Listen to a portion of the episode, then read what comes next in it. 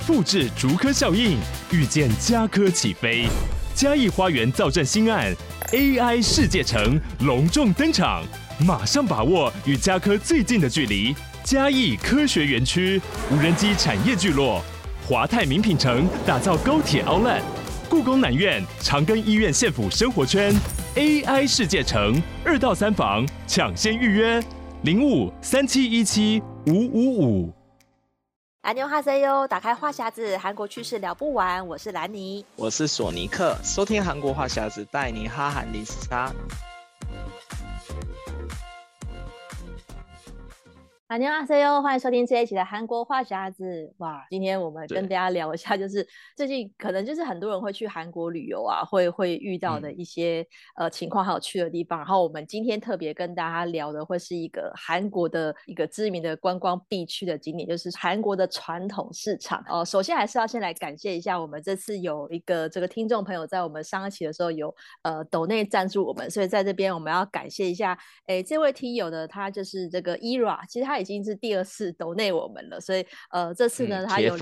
对是我们的铁粉，然后他有感谢我来念一下他的留言。他是说呢啊，这个兰尼索尼克默默的发现韩国话匣子来到第八季了吗？一季有十六集，跟韩剧一样的编排。哎，的确他想的没有错，我们的每一季 就是以韩剧的形式，一次十六集这样子来来区分。所以我们现在已经真的是到了第八季。然后他谢谢我们的分享，嗯、在他周一上班的时候都可以收听。然后呢，也是支持。我们希望可以就是让我们被更多的厂商看见，然后赶快来赞助我们。所以就谢谢这位听众朋友来抖内我们。那当然也大家也不要有压力啦。其实我们就是跟大家分享我们的这个呃所见所闻，然后跟韩国的知识，然后就是也是很感谢听众朋友这样的支持。好，那回到今天的正题，其实今天的这个韩国的传统市场这一集是呃 Move Korea 来赞助我们这一集的。然后呢，大家记得在去年底的时候，也是 Move Korea 跟我们合作一集，然后上一集是讲这个韩国的职场。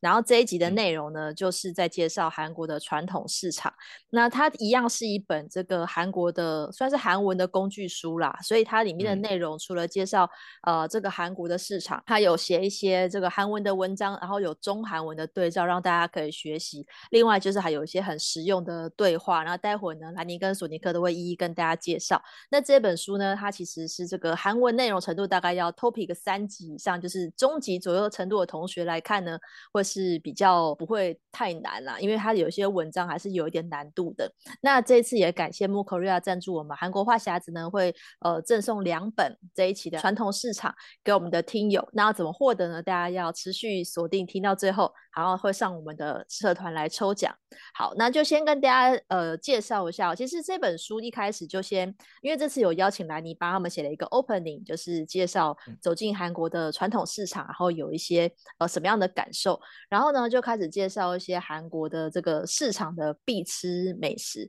索尼克，如果到这个传统市场的话，你通常都会以买这个食物为主呢，还是你都是买菜为主？哦，我以前住所有东庙嘛，然后附近有个市场，嗯、然后里面有一摊就是卖的菜特别便宜，嗯、然后我都会去那边买菜，然后。有的时候回来的时候会顺便买一些那个菜市场里的小菜回来吃，因为买小菜就可以不用煮嘛。然后，但是我要特别推一下，就是大陆如果来韩国，可以顺便去逛一下那个传统市场，因为可以看到最真实的那个韩国的那个菜价。因为我那时候一开始来的时候，我还不太会去传统市场，我都是去那个超市。大家都知道，如果去超市买的话，它都是因为包装好的，然后都放在那个冰箱里面，所以感觉就那个价钱是有比较贵一点点。然后后来去传统市场了，看到那些菜贩，我就觉觉得哇，怎么会那么便宜？因为韩国的那个卖菜的方法跟台湾有点不太一样。因为我以前在台湾的时候，也会帮我妈去传统市场买菜嘛。然后台湾很多的很多菜都是要称重，说啊称多少，然后多少钱这样的。但是韩国不是，韩国都是会把它装成就一筐一筐的，就这这一篮、嗯、这一篮是一千或这两两千，这两三千。然后你要自己像水果也是，它就是可能是五五六颗就装那一篮，嗯、然后你就是要的话就整篮拿走，嗯、然后你就是要挑那一篮一篮，不能。它是不像台湾是那种一颗一颗可以让你自己挑的，因为如果大家去台湾买菜，就是那种可以自己挑嘛，oh, 自己挑菜。对对对，但韩国的话是它都已经装好，你要么就整这整篮都拿走，那里面可能是有好有坏，嗯，对对对对，但它就很便宜，因为像我之前在东庙的时候买过，就是一根才一一百韩币，大概二点五块台币的茄子。哇，就这个这个应该现在台北应该也很难找到这二点五块台币太便宜了吧？对，它就一根茄一 个茄子，然后那个大葱的话大概十三块台币一一一大把，嗯，然后高丽菜的话就一大颗二十五块台币，嗯，然后洋葱的话可能它就一。一大篮就是五六个，然后也才二十五块台币。嗯，对对对。然后那时候就觉得哇，就其实其实，在韩国如果你自己买去菜市场买菜的话，其实还蛮便宜。但是缺点就是因为它都一篮一篮卖了，所以如果是一个人住的话，就会比较不方便。然后就会、哦、就买买东西的话，就可能一次太多，就量都吃不完。对，嗯、但是后来就是我会去菜市场买小菜，就菜市场小菜确实是好吃又便宜，嗯嗯，然后也可以买。那你有通常去菜市场会买什么？就韩国传统市场。我其实就是在韩国居住的期间，我都是去那种洞内超市买菜比较多，因为我那一区刚好没有这种菜市场类的。哦、但是我去过江北，的确是江北的的那个，就是像东大门啊这些，对，比较有这种就是。就就像你说的这种水果摊，或是呃卖卖海鲜的啊这种哦，我我曾经记得我好像有一次就是去，我记得我好像是去东庙那边找你，然后回程的时候我就、啊、我就买了那个花枝还是鱿鱼类的，啊、反正就是那一类的这个海鲜，然后它就是也、啊、那那一摊就是那个他有店面的，然后他专门是卖海产。然后我记得也是超便宜的，因为我记得，但是他一次要买多一点啦。我记得我一次就买了四支花枝回去，嗯、然后他就是会帮你处理好那个一些就是基基本的部分，然后你就把它带走。对，我记得我我我忘记价钱多少，但是是还应该还算是蛮便宜的吧。嗯、那也是我就是很少有在韩国直接这种在在路边买生鲜的这种经验，因为通常我还是倾向就是在就是社区那种洞内超市买是比较方便，对，但是我在想说，因为可能我们的听众朋友比较多，是就是以观光呃这个名义去市场比较多，可能比较难得可以到，就是呃，像像索尼克说这种传统市场，所以现在我们就跟大家介绍一下，如果你是去韩国观光的话，有哪几个这种传统市场是比较值得去的？因为这本书里面也有介绍，它总总共介绍了就是全韩国有十六个这种呃市场。是比较规模比较大的，嗯、然后我如果是呃在这个首尔的话，我相信大家第一个会去的一定是这种广藏市场。对，广藏市场应该是。应该就是大家的必必访景点吧，像像像兰妮第一次去韩国旅游的时候，也是就排、嗯、一定排了这个广藏市场，而且广藏市场其实我觉得最大的特色就是去那边要买棉被，这个是现在、啊、好多人去买棉被。对，因为其实我觉得可能我不知道大家有就是有去过或没去过，可能都有听说过这件事情，因为我刚开始也是看布洛克在写说去韩国广广藏市场买棉被，我那时候也觉得说很很新奇，嗯、就是我。完全没有想到要去别的国家买棉被这件事，因为就觉得说棉被这种生活。必需品在台湾买就好了，可是现在已经变成口耳相传，嗯、好像已经变很多人都知道韩国棉被很好盖这件事情，然后甚至有一些 团购社团也会就是揪大家一起买韩国的棉被，就是哦把那个花色啊，然后什么都 po 照片，然后让你选择，就直接寄到台湾。那但是这个这个索尼克有你有你有这样的经验吗？有没有很多人跟你问你说要要去韩国买？啊有有有很很多人问我说要去哪哪一摊买比较便宜，然后还有他们要。去哪？就是他们，因为他们上面其实都会有标号嘛，就是几号几号几号。后来发现，就是那些团购都会跟不同的业者合作。嗯、然后我之前去经过的时候，我就觉得很夸张，是就是常在里面听到很熟悉的就是台语啊，然后在那边 直播卖棉被，然后我心里觉得哇，好夸张！就那整那一整区就是给给台湾人买棉被捧红的，就是他们现在很多都还有提供 EMS 的服务。对对，但其实韩国人去广藏市场的话，他们比较少会专攻棉被的去，他们会去那种吃的那边。嗯、对对对，广藏市场有一区是那种很大的，都是吃东西，然后很多韩国传统市场会出现的小吃，在那边都很有名。然后那边比较有名的是那个绿豆煎饼。哦，绿豆煎饼一定要吃的，哦、而且好像有有，有一个有一个是什么哪一家？就是它其实有好几家，哦、可是大家都会先推说要去吃比较是原主的。那一家绿豆煎饼，顺熙家，顺熙家，对对对，顺熙家应该是比较原主的吧？好像是他先。对对对对对，他比较有名，然后而且 Running Man 有去过那一间，所以就是很多外国观光客都会去。对，然后那边还还有一个是那个麻药饭卷，它其实就是像有点像 gomak kimbap 一样，是那种比较细小条的那种的那个紫菜饭卷，嗯、那个也是蛮有名的。因为我之前我们我前公司在那附近，我还发现那边还有一个很红的的人气美食。但我看很多人很少介绍，就是那个生拌牛肉哦，韩、国人好像蛮喜欢吃这个的，嗯，哦，对，因为我我那时候去，每次只要到快下班时间，那那边全部都会开始排队，就大家都要去那排队买那个生拌牛肉。嗯，那你有吃过生拌牛肉吗？就是生的牛肉，然后我好像拌一些那个。芝麻油然后吃。我我记得我应该是只有吃过一次还两次，有一次是因为我去首尔采访一个那个韩国很有名的主厨，然后我们就去他的餐厅请他示范几道、嗯、几道料理，他就示范了一道比较创意的这个生拌牛肉。我那时候入口前我也有点担心，嗯、因为我很怕吃生的食物，嗯、然后而且是牛肉，我就担心会有腥味。哎、嗯，结果吃下去还蛮好吃的，就是有点意外。嗯对，就是通常这种东西可能我不会自己点，可是就是那一次吃到的时候，我觉得很很惊艳，因为我在台湾是没有吃过这样子的生牛肉。对，但是它算是一个比较高级的料理吧。嗯，而且也比较贵一点，因为他们说那种像生拌牛肉，它的那个牛肉一定要是新鲜的，对、啊，要不然吃的一定会跑厕所，所以它就是那个、哦、那个牛肉等级就要又又好又新鲜，所以它都会比较贵一点。嗯，所以但那那地方确实是还蛮有名，它在那广阳市场的那个。外面外面最外面那一排，就靠近中中中路那条大路的那一排，就有好几家，哦、然后那、嗯、那好几家都要排队。就大家如果去的话，可以去那边吃。哦、然后还有一家是比较靠近，就往中阁站那方向，在巷子里面的那个、嗯嗯、那个马铃薯排骨汤，嗯，它也是蛮有名，它可以补汉里皮。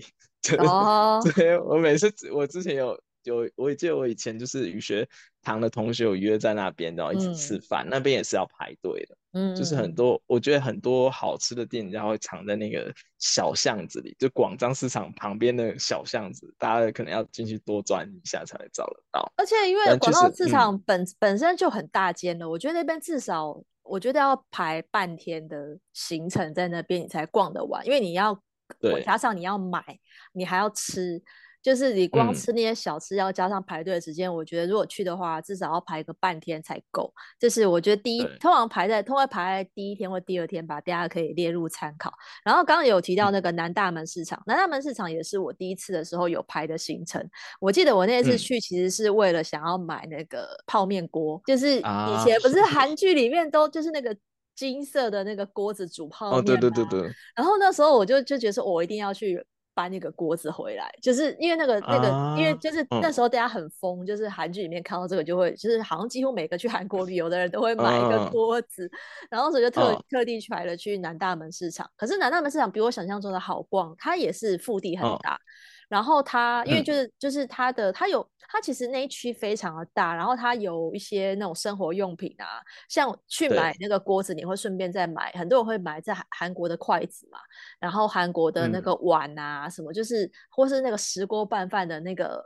那种那个拌饭的石锅，石锅也会有很多人去买，哦、所以那边买就是最便宜的。然后我记得那边还有很多是卖那个韩服的，就是卖传统韩服的店家、啊。我那时候差点也想要买一套韩服回台湾，就是想要想说可，可就是就是有点想要当纪念，因为你不太有机会穿上，除非是什么万圣节这种活动啊，cosplay 变装的时候可以穿。可是因为我那太喜欢韩服了，就韩服好漂亮，好想买一套，但是。就没有买，因为我觉得好像也很担心有点难带回台湾，因为因为那韩服都很比较比较大件嘛，如果你要折起来或什么，可能会不方便带，就就放弃。要不然其实南大门市场那边很多卖韩服，呃，价格其实也不贵耶，就是一套韩服买起来可能一千多台币就可以买得到。对，我，那边还算蛮便宜的。对对对，对但那边我看很多的人会去那边买童装，因为那南大门里面有那个童装一条街，然后那是有点像批发的那种概念，有点像东大门那种。东大门是成人嘛，嗯、然后南大门就是童装跟那个饰品，嗯嗯，就是很多人会特别去那边买一些东西批回台湾这样子，然后嗯，那边还有一个就是最近也比较有名的就是果干，水果干哦，不知道兰你有没有？它是哪？它台台湾也很多这种水果干啊。它有什么差别吗？哦哦？因为里面那边会火的，好像是某一摊子那个老爷爷的那个什么水果干，它、哦、是主要是卖什么草莓干啊，就什么各种韩国那种水果，把它做成干、嗯，然后每次就是突然就是大爆，就很多人就去那边买啊，团购那个果干回去，所以所以又又健康又好吃这样子。啊、然后在然后除了那果干以外，在人大门里面还有人参批发市集。嗯，就如果你是要买那个人参的话、嗯，你可以去里面买，它里面有一整栋，然后有一整层楼都是卖人参的。嗯，对对。但是我觉得买人参的话，可能要有一些就是可能要会挑的人去买比较。对啊，我觉得会会不会被观光客被坑杀？会不会？因为你不懂这个行情。对，因为对，因为它里面卖的人参就不是像正官庄那种，它就是那种就是那种市市场那种人参批发市场那种。对对对。对对对对。那种可能要有点知道人才会去买，然后里面还有一条是那个白炖白带鱼的那个街，就里面一整条就卖那个炖白带鱼，哦、就那条街非常有名。嗯、我每次去南大门市场都会去里面吃。哦，对对对对，对它也是一整锅，然后就炖炖的那白带鱼，是有点有点辣，但是大家如果喜欢吃辣的话的话，也可以去吃那个，它就是炖白带鱼的一条街。然后还有、嗯、还有一个是那个在那个靠近地铁站出口那个地方有一个是大排档。它里面有一整条、嗯，然后有它是还蛮特别，就是它是很窄的一个窄门，然后进去以后两左左右两边都有，然后它的那个店家都排得很紧，然后就像你去夜市一样，它的那就是拿着那个板凳就围着那个就是每一摊的前面用，然后有的是用那种铁板在前面煎，嗯、就是还蛮特别的一个体验、哦。然后到晚上以后，那个南大门那边还有会有包窗。包装马车一条街，就那那一整条都是包装马车，嗯，就是我觉得它南大门是可以从早上逛到逛到晚上的一个市场，还蛮值得去的。而且里面都哦，我觉得重重点是他那边就是因为东西都还蛮蛮平价的，然后你可以去，就是你如果要买一样的东西，嗯嗯假设是像女生想要买衣服、鞋子的话，或是饰品，因为很多都是从他这边批发出去的，嗯，所以你来这边买绝对会比你在地下街、在在东大门买的还要便宜。因为我去那边好几次，我其实就是也有在那边比过那个价钱，我发现他那边真的是有比较便宜，然后那边还有。以几家店也是卖，也有卖那种偶像周边，就是也可以去。啊、如果是你是追星族的话，也可以去那边买，因为好几间都是。但是那些周边其实都是自己做的啦，都不是官方的，啊、就是那种小卡啊，然后或是就是。就是他们自己开发的明星周边产品，但是如果你是追星，你只是想要一些海报或者是一些什么笔记本这种，我觉得也可以去买。然后我记得我在那边还吃过，就是像那种鲷鱼烧，然后那边还有一家很有名的包子店，那个那个也是常常在排队的。所以南大门我觉得是一个很也是很好杀时间的地方，但是它跟广藏市场的那个感觉是不一样，就是我觉得两个都可以去。可是可能就是排在不同天这样子，嗯，对。然后接下来再跟大家介绍的是那个通人市场。通人市场的话，通常因为它就在景福宫站那边，所以你会通常会排在去景福宫的同一天，就是你可能是去那边逛一下，然后穿个韩服之后，就可以去通人市场。那边吃东西，嗯，然后它最大的特色就是它是换那个古铜钱来购物，就是会有一种到古代的感觉。但是其实对这个好像到到现在应该还有吧，因为我记得这就是现在还有市场最大的特色的特色。对对对，因为我上次去的时候还看到还蛮多人，现在就是那边变成成是一个风气，就大家都会去那边换，对，还会。的铜钱会用一个那个线串起来，就是像古代拿那一串钱，然后而且那边卖的东西都很便宜，他可能呃你你点个 tteokbokki，他才拿你三个铜钱，嗯，所以你大概换的换一万块铜钱了的话，你大概就一个人就可以吃到饱，因为他每个都是小，他会给你一个类似一个便当盒的那种的盒子，嗯、然后你去跟跟那个店家买，然后他就帮你装装满一格这样子，对，然后你就可以。嗯拿最后绕一圈回来，你可以拿到那个楼上还有个座位的地方，你可以吃。嗯，其实我觉得一万块就可以在韩国传统市场吃遍各种小菜，然后我觉得还蛮蛮划算的，而且很好玩，就是你可以去感受，就是以前、嗯、以前古代用的铜钱买东西那种感觉。对，而且通人市场它其实最有名的就是它卖的是那个小菜的很多，然后它还有一个那个油炒年糕是、嗯、也是蛮特色的。我记得那时候是有两间都是标榜元祖，嗯、就是它的那个、嗯、那个那个炒年糕跟一般我们知道的辣炒年糕是不一样的，它感觉是有有炸过还是怎么样，就是吃起来口感不一样，所以就是很多人到那边，你都会先先去吃的就是它的那个炒年糕，对，所以但是但是那两家好像就是刚好就在隔壁，嗯、其实有时候就是这样，你根本不知道谁先开的，然后大家都说他是原 原主，都说他是正宗，就是但我觉得大家去的时候，其实你也可以比较一下哪一家排队比较多人就吃哪一家，因为表示就是如果当地人有，应该大家也是看得出来，如果韩国人。比较多人在买的话，我觉得是比较可以信赖的，就是嗯，就会知道说哦，这家才是好吃的这样子。但是应该味道也几个朋友换着吃也可以。对，其实其实还好啦，我我觉得应该也不会吃到多地雷。就像我们刚刚说广藏市场的那个绿豆煎饼，其实我觉得就算不是吃到原主，嗯、但是那个也不会到难吃的地步，因为我觉得这些美食它基本上就是有一个水准在，所以我觉得就是。比较不用担心踩雷啦，我觉得是都都还不错，就是大家都可以去去试试看。嗯、然后另外一个就是陆良金水产市场，这个算是一个就是在首尔比较有名，你要吃海鲜的人都会去，对不对？对对对，那边就是它其实离龙山还蛮近的，然后它地、嗯、地铁出来哈，它现在已经改。重整了，以前大家如果去鹭梁金市场是比较传统那种，oh. 就感觉会有点脏乱。那现在已经重新盖成一整栋新的大楼，嗯、然后你去那边以后，你就看一一楼全部都是卖海鲜，他一摊一摊的卖海鲜过去，然后你就可以选你要吃的。可能很多人会去那边买帝王蟹啊，或是大螃蟹啊，或是买生鱼片，嗯、然后就是你挑好以后，然后他就会称重，然后结账完以后就是让。让你去楼上，它有个代客料理的餐厅，然后他就帮你做一些就是你想要吃的料理。Oh. 但代客料理的餐厅那个都是要另外收费的，就是他会在多附送对对对，每个每个料理会收你不同的那个料理费用。嗯，对对对，所以其实一摊吃下来也，如果你吃帝王蟹的话，也要花蛮多钱。应该是吧，本身就食材 食材就已经不便宜了。嗯，对。但是至少是保证新鲜吧？他这边对是还蛮新鲜。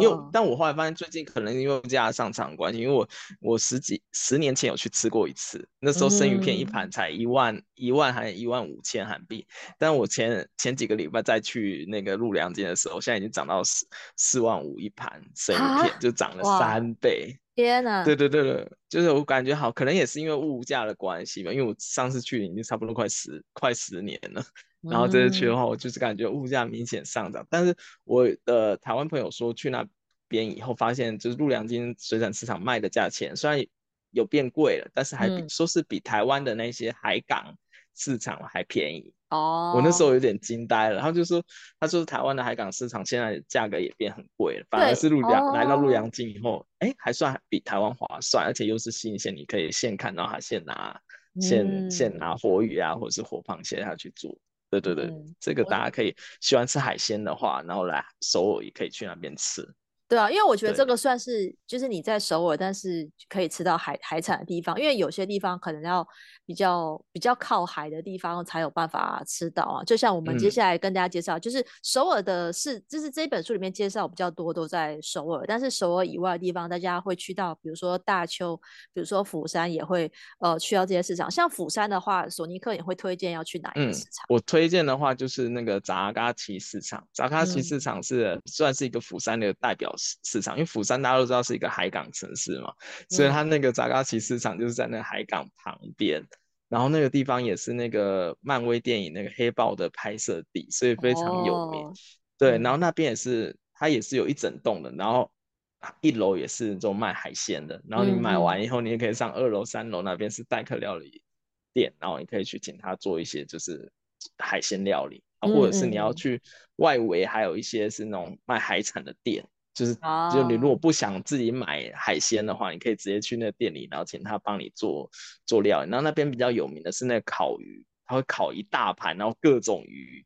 然后你可以就吃吃吃不同鱼的那种烤鱼的料理，还蛮特别，还蛮好吃，而且价格还蛮便宜。确实，釜山的海产是比首尔还划算一点，然后量也多。我真的这么感觉啊。对了，釜山确实比较便宜。对，嗯、那南宁，你之前还有去过哪一些地方的那个市场？对，我想跟大家推荐就是，呃，如果你去大邱的话，可以去西门市场，就是这个是我自己去采访过的，嗯、就是它的白天是西门市场，然后晚上会变成西门夜市，所以它那边也是规划的蛮，嗯、我觉得很好，就是很规划的很很好，然后很干净。就是你它是中间一个主街走进去，就是两侧是卖那个生活用品，然后中间全部都是小吃，然后中间的小吃也我就吃了一些哦，我吃了煎饺，然后有一个很像是跟台湾蛋饼有点像的的。的的一个小点心，就是有一些是我在首尔没有吃过的，我反而在那边吃到，然后也还蛮蛮蛮平价的。然后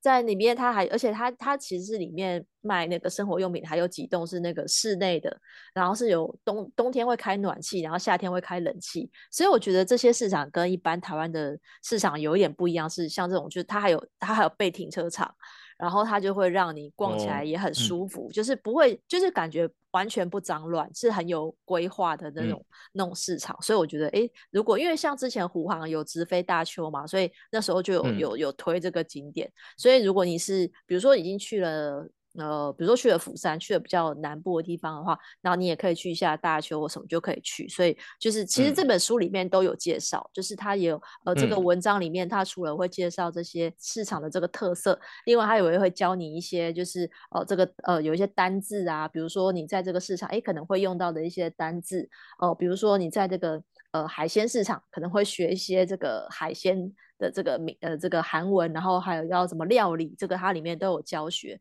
所以就是可以可以看这本书。然后另外再跟大家介绍一下，其实这本呃这本书里面的除了有介绍这些对话啦，还有这个市场，它其实还有一些就是呃一些市场的文化，像它就有提到一个韩国特有的五日场的这个文化，这个是指什么样的市场？哦，因为其实韩国以前那种市集，它不是像现在每天都有。它可能一个是每个月的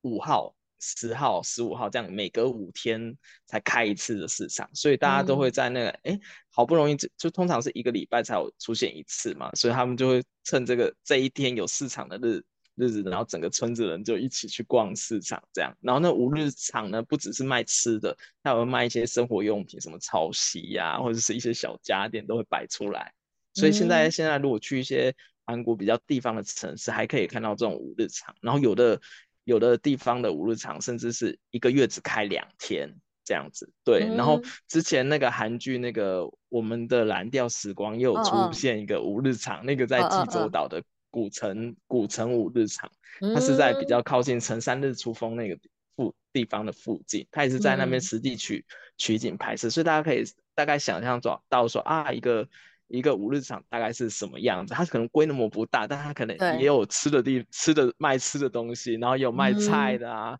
或者是卖卖肉的那种，就它会都会聚集在一个小小的一个市集的地方。然后还有像卖衣服的嘛，嗯、就那个利宾县还有卖衣服在那边，所以它它是是一个综合型的小市场，还非非常特别。就是大家可以如果经过刚好刚好是它五五日场有开市的那天的话，可以顺便去逛一下，可以。体验一下当地的那种感觉。然后不过说到济州岛，济州岛还有一个很有名的市场叫做东门市场。嗯、对，那东门市场的话是济州岛算是最大的一个观光市场。然后那那边进去后，你会发现就是整个市场就是有黄光照顶，因为这里面都是卖 橘子。哦，济州岛是有名的橘子。因为济州最有名，对，就全部都是卖橘子，橘子跟巧克力是最多的。然后就很多人会去那边买买伴手礼回去。就是可能买橘子、巧克力，然后呃，特别跟大家推荐，哈，济州岛橘子真的很甜，而且很好吃，而且又便宜。哇！就是大家如果喜欢吃橘子的话，那可以去那个东门市场那边逛一圈，是真的就是可以买很多，而且那边的老板，我个人觉得还蛮热情推销，因为每一摊都是卖橘子嘛，嗯、所以他只要看到有人经过的话，就会。招呼你过去试吃他们的橘子，对，就是你可以试吃完以后再买，这也是一个蛮特别的，对，对啊。然后再跟大家介绍，就是这本书里面呢，它我觉得它很跟跟得上时代，因为它其中有一课的这个对话的这个课文呢，就是教你说，哎，如果你是 YouTuber 想要去拍片的话，你要怎么样询问店家要不要跟你拍摄？因为其实现在真的蛮多人都会，嗯、就都是自自己会想要拍个这个呃，就影片啊，上传什么的。但是其实韩国的这些店家也也是蛮有个性的，不是每一家都可以拍。对，但是有这个经验。对，因为我之前就是去我家附近的一个菜市场，然后我只是我不是拍影片，我就是拍照拍一两张，然后就被、哦、对就被里面的，而且我不是就对着那个店家拍，我是拍那个大的那个街景，然后就被我大概右边第三间就卖鱼的那个大叔，他就冲过来，就说你叫我把那个照片删掉，说因为拍到他。啊、我还找了一下，我说哎、欸、你在里里面哪一张这样子？然后他就说啊这张就是叫我一定要删，就因因为。市场里的人是比较可能比较传统一点，或者他比较思想比较，就是他不希望自己的照片被在网络上露出嘛，所以他他就可能会就是会有一些这样子。所以如果你大家如果要拍照的话，也可以就是最好是征征求那个商家同意，他觉得 OK 再让就再再拍会比较好。要不然的话就可能会像我这样，他就过来跟你讲说，这样把那里面里面拍的东西都要删掉，这样有露出他的照片或者露出他的影片都要删掉。对，有些韩国人是这样。对，对啊，所以要注意。嗯，因为我觉得就是有时候，因为可能观光客有时候有些有些店家已经习惯有观光客，就是你拍照或什么，通常我们不会特别问。嗯、可是像这些，因为像 YouTuber，他可能是需要。啊，访问店家或者什么，那你就要事先跟他沟通或者什么。然后这这，所以所以这本书里面就有就有就有介绍了这个对话，就是假设哦，你是一个就是会韩文的 YouTuber，、嗯、然后你想问店家啊，可不可以采访一下啊，拍摄啊？所以这里面也有也有这一有一课的对话，就是在讲这个。基本上我觉得这一本杂志真的是蛮实用，嗯、它真的就是呃一个很很棒的这个韩文的工具书。然后大家如果就是大概有基础的这个韩文能力，大概我觉得至少二二。二级以上啊，二三级的时候会会比较有有办法。好好的就是学习里面的单字跟文法，还有对话。然后这一期呢，嗯、就是这个传统，可以让韩文更上一层。对对对。然后这因为这期是主题是在传统市场，所以我相信是大家只要去韩国旅游，你一定用得上。就是就是算是一个很实用的课文，嗯、因为就是很生活化嘛。然后又可以介绍你，就是你可能你你你又可以这个按图索骥去它上面介绍。光这十六个市场，我觉得大家就很值得逛了。所以在这边再次跟大家推荐一下，就是木。Korea 木韩国这次出的这个第三期的韩文书啊，传统市场。然后在这边也特别感谢，就是木韩国要呃给我们的听众朋友呢，我们会有两个名额，然后免费赠送你这一期的这个最新的书。那要怎么样获得呢？就请大家到时候到我们的这个韩国话匣子的社团来留言。那你要留言说，哎，你今天听了我们这一集的内容，你最想去的是我们介绍的哪一个市场？好，你写一下这个市场跟你想去的原因，然后你就有机会可以抽中这一本书。那我们今天节目就会跟大家聊到这边喽。如果喜欢我们这一集的节目，可以上我们的赞助连接，请兰妮跟索尼克喝一杯咖啡。如果想要加入我们这一期的抽奖，还有我们之后的话题讨论，要在脸书搜寻韩国话匣子的社团。还有想要 follow 韩国的讯息，可以追踪我的粉砖 Hello Lenny 兰妮小姐，还有索尼克的玩转韩国。那我们下一拜再见喽，拜拜。嗯，拜拜。